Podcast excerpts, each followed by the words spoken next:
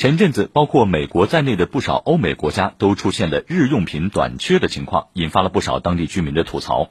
而最近，美国部分网民吐槽的短缺物资就显得比较硬核了，因为这次缺的是子弹。详细情况来听今天的《环球马上说》。新视野、新观察、新话题、新说法，《环球马上说》。大家好，我是老马。最近美国多地的枪店啊出现了弹药短缺，就是说好些美国人呢都是有枪没子弹。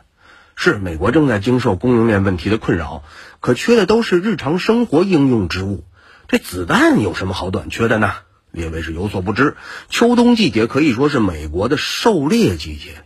美国有一千多万的狩猎许可证的持有者哦，还有这么个证啊！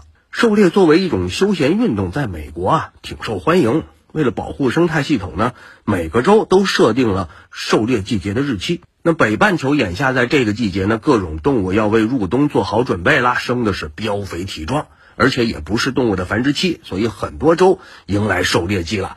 可是子弹不好买，有些网民就做了野生动物的表情包了，说是政府待他们有活命之恩，就调侃这个事儿。虽说媒体提到这弹药短缺影响打猎季，可是。老百姓的想法不那么简单，因为这猎枪能打猎，它也能伤人呐。那么反对枪支制度的人，他们觉得呀，哼，最好一颗子弹也买不着，那才好呢。